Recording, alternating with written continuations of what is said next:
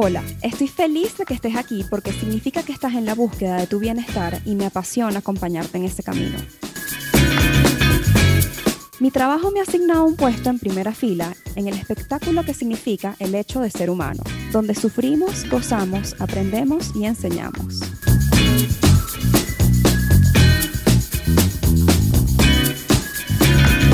Un espacio dedicado a normalizar la salud mental, donde converso aquellas cosas que yo también en algún momento he necesitado escuchar.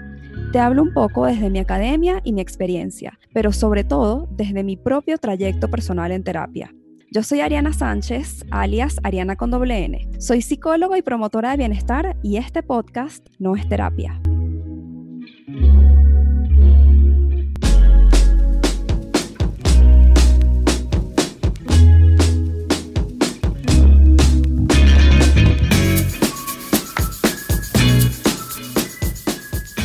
Bienvenido a un nuevo episodio de Nuestra Terapia Podcast. Estoy contentísima de poder conversar contigo hoy nuevamente.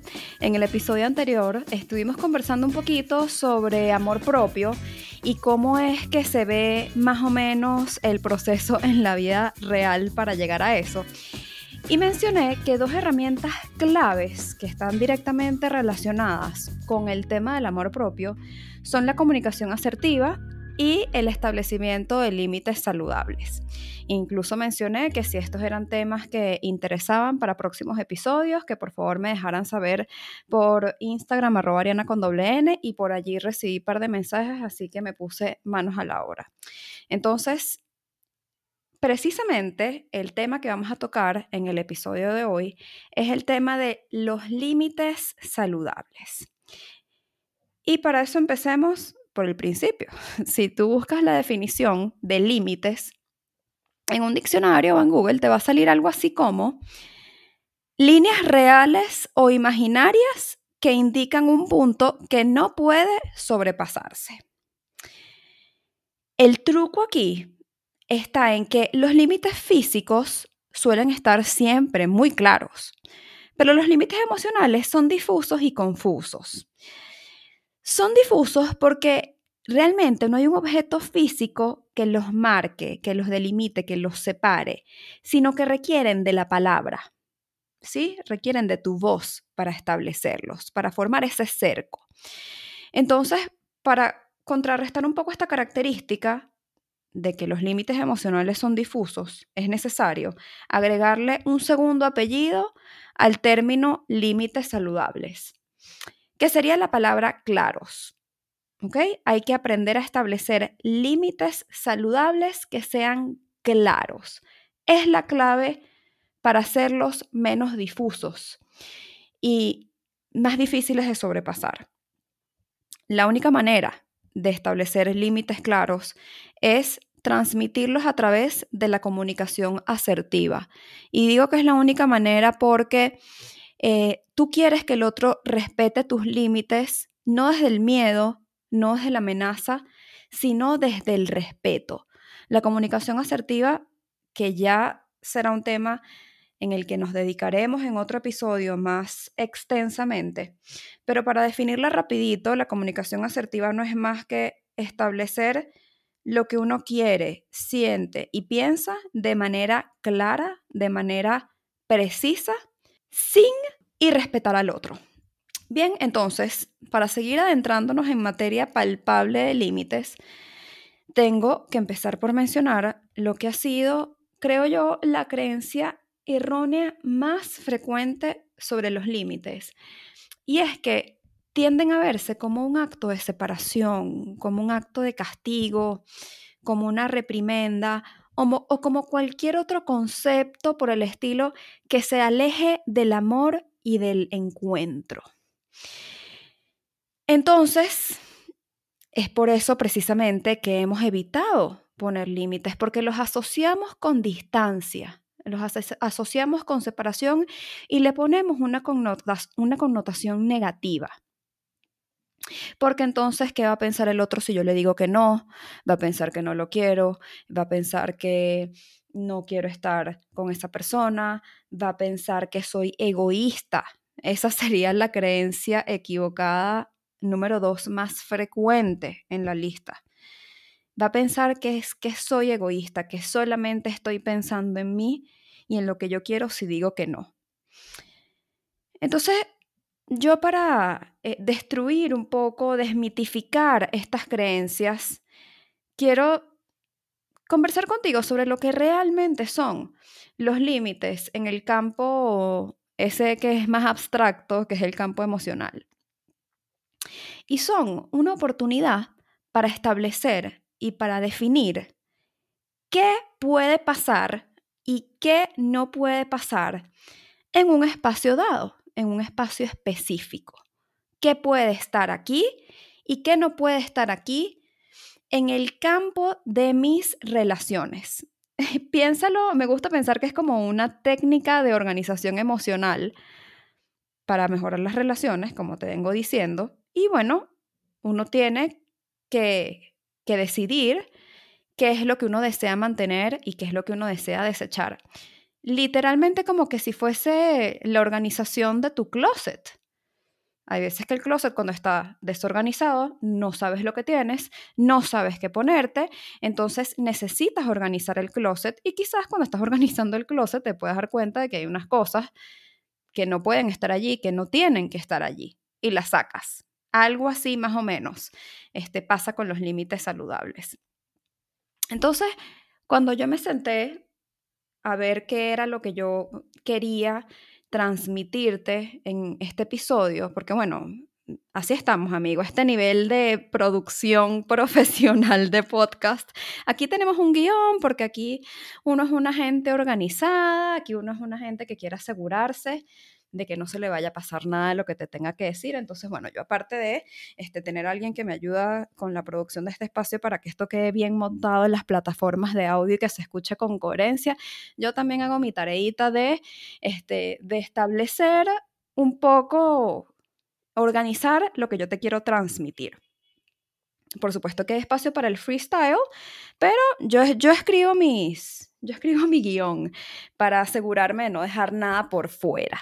Entonces cuando yo estaba pensando, ¿qué es lo que yo no quiero dejar por fuera sobre los límites saludables? ¿Y qué es lo que yo quiero que tú sepas? ¿Qué quiero asegurarme de transmitirte sobre este tema?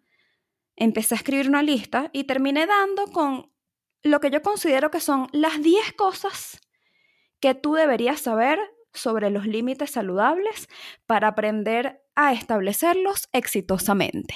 Así que toma papel y lápiz si este es tu estilo. El de anotar también funciona las notas de tu celular y no tienes que anotar los 10 puntos, puedes simplemente anotar aquellos que resuenen más contigo o aquellos en los que tú crees que necesitas trabajar un poquitico más. ¿Ok? ¿Estamos listos? Entonces aquí vamos con las 10 cosas que tú deberías saber sobre los límites saludables. Y el punto número uno es tener la valentía, porque sí, para establecer límites se necesita ser valiente. Tener la valentía de establecer límites saludables es un acto de amor, tanto para con uno como para los demás. Que tú te atrevas a poner tus límites significa que deseas mejorar tus relaciones, sobre todo aquellas que son más importantes. Y aquí, por supuesto, está incluida tu relación número uno, que es tu relación contigo mismo. Entonces, lejos de separar, lejos de castigar, eh, los límites saludables, el acto de establecerlos son un acto de amor. La segunda cosa que quiero que sepas es que los límites bien establecidos permiten acercar en vez de alejar. Esto en línea con el punto número uno, ¿no? Los límites no se establecen para sacar a alguien de mi vida, sino más bien para encontrar la manera de mantener a esa persona presente en mi vida y en la red de personas que forman el conjunto de mis relaciones. Relacionado nuevamente a esta creencia de que los límites separan, de que los límites nos hacen más distantes, más bien no hay nada que aleje más las relaciones que aquellas relaciones en las que no se establecen límites. Los límites permiten acercar en vez de alejar. El punto número tres que quiero que tengas presente es que los límites que uno establece no son para ofender al otro, sino para protegerme a mí, para cuidarme a mí. Repito, mis límites no son para ofenderte, sino para cuidarme. No es que yo quiero herirte cuando yo coloco un límite, es que yo quiero cuidarme a mí.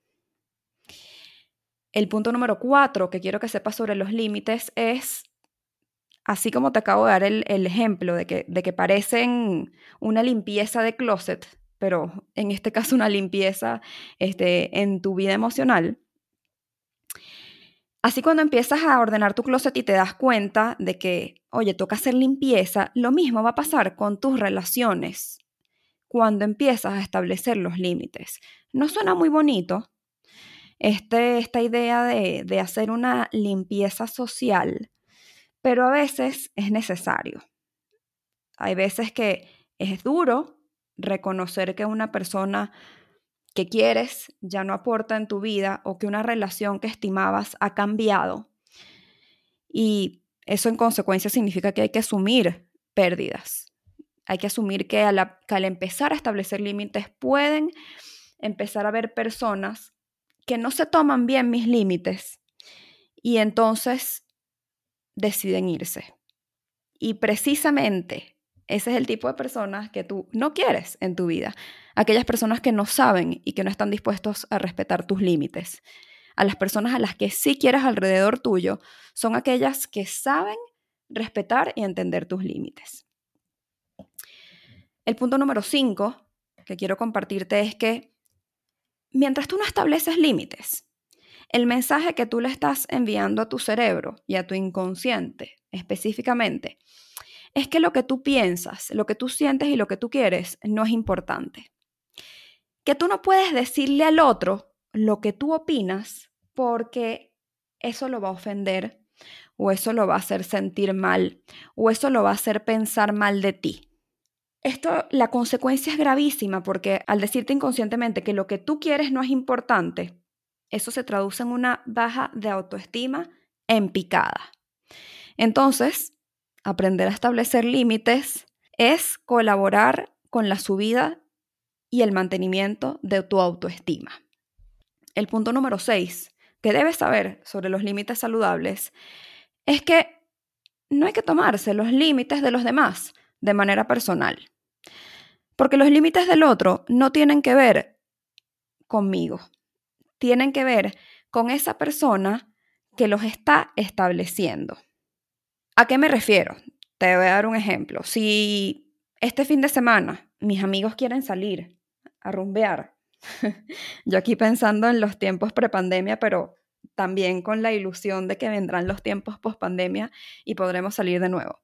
Entonces, si mis amigos quieren salir este fin de semana y yo no quiero salir porque yo he tenido una semana agotadora, estoy súper cansada y lo que quiero es descansar, bueno, lo que yo tengo que hacer es decirle a mis amigos que yo no quiero salir. Y eso no tiene que ver con ellos. Que yo les diga que no quiero salir no es sinónimo de que yo no los quiero ver a ellos. No es que yo estoy brava con ellos. No es que yo no quiero estar con ellos. Es que yo estoy cansada y que si yo salgo voy a estar amargada, va a haber sido en contra de mi voluntad y ni la voy a pasar bien, ni voy a ser buena compañía para mis amigos. Entonces, preferible es que yo me quede descansando. Y mi cansancio no tiene que ver con mis amigos, tiene que ver conmigo. Entonces, mis límites no son personales con los demás, con nadie. Y los límites de los demás no debo tomármelos personal porque no tienen que ver conmigo.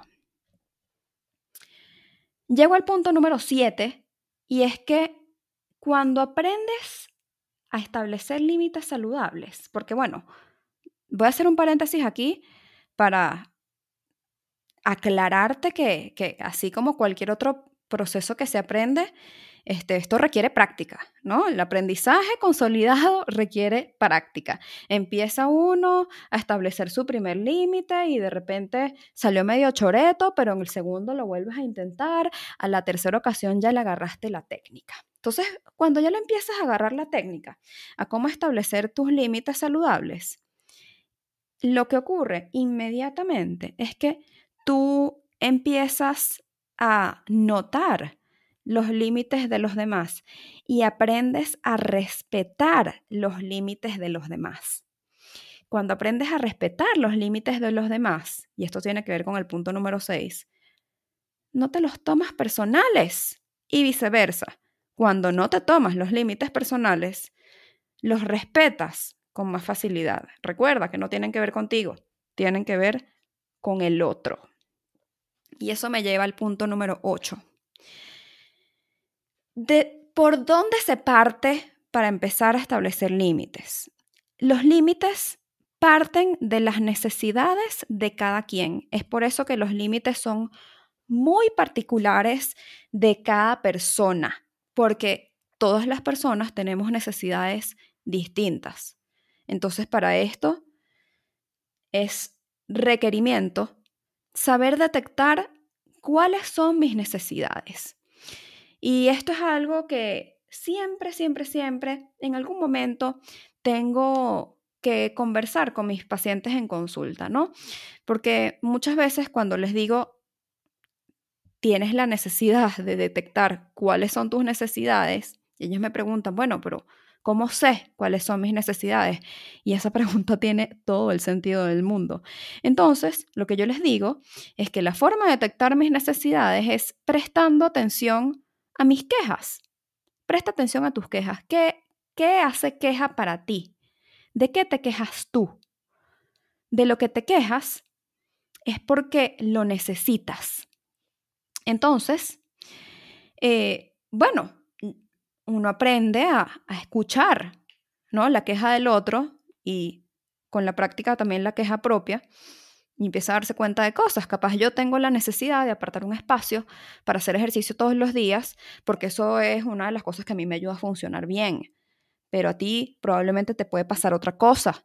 Capaz lo que tú necesitas es acostarte a las 9 de la noche para poder funcionar al día siguiente. O capaz lo que tú necesitas es no ser interrumpido durante un periodo en particular mientras haces una actividad en particular recuerdo una paciente que ella me decía que, que, su mamá no sabía hacer transferencias bancarias. Entonces, su mamá dependía de ella para poder realizar este, cualquier tipo de transferencias, pagos, etc. Y que, em, bueno, la mamá a veces en mitad del día, en mitad de la mañana, en mitad de la tarde, le pedía que ella hiciera una transferencia y entonces para ella era muy estresante si tenía que hacer la transferencia inmediatamente porque era algo de emergencia, porque entonces eso significaba que ella tenía que dejar de hacer lo que estaba haciendo de trabajo en ese momento para mover su atención a la transferencia. Eso la desconcentraba por completo y luego le costaba mucho retomar el curso nuevamente de su trabajo en donde lo había dejado. Y entonces ella se quejaba de esas interrupciones, ¿no? Aquí lo que está pasando es que ella necesita, ella tiene la necesidad de no ser interrumpida durante el tiempo en el que ella está trabajando, ¿no?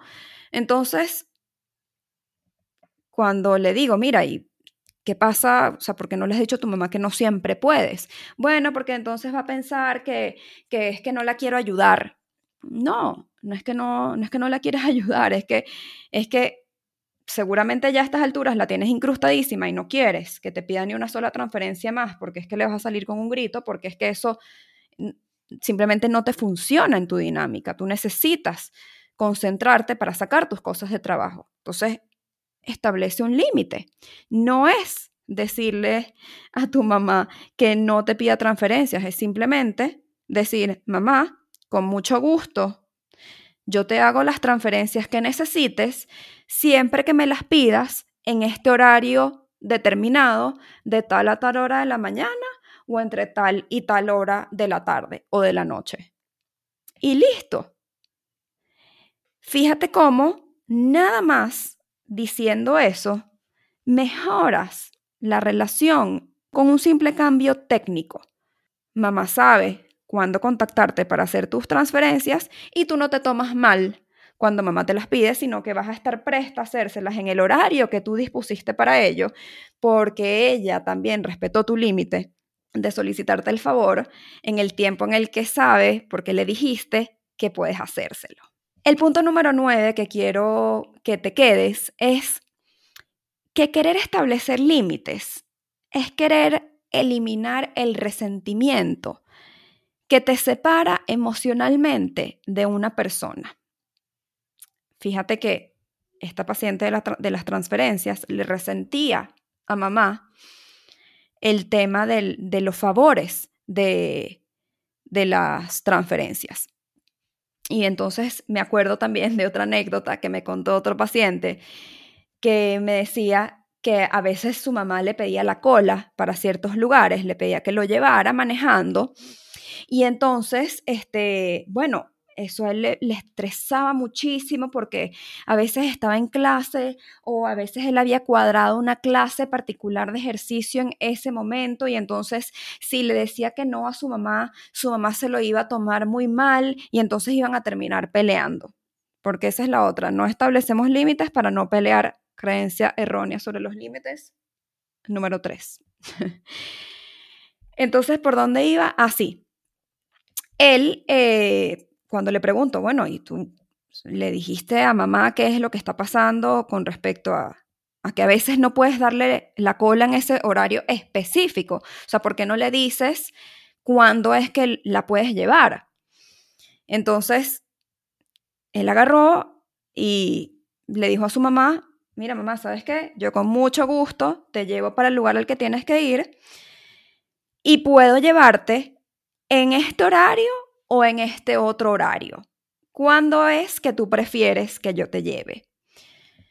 No, bueno, pero es que yo necesito, yo quiero ir a esta hora. Yo te puedo llevar, mamá, le respondió él otra vez, si tú me lo pides dentro de este horario o dentro de este otro, otro horario. Tienes estas opciones. Estas son en las que yo puedo. A esa hora, la que tú me estás diciendo, yo no puedo llevarte.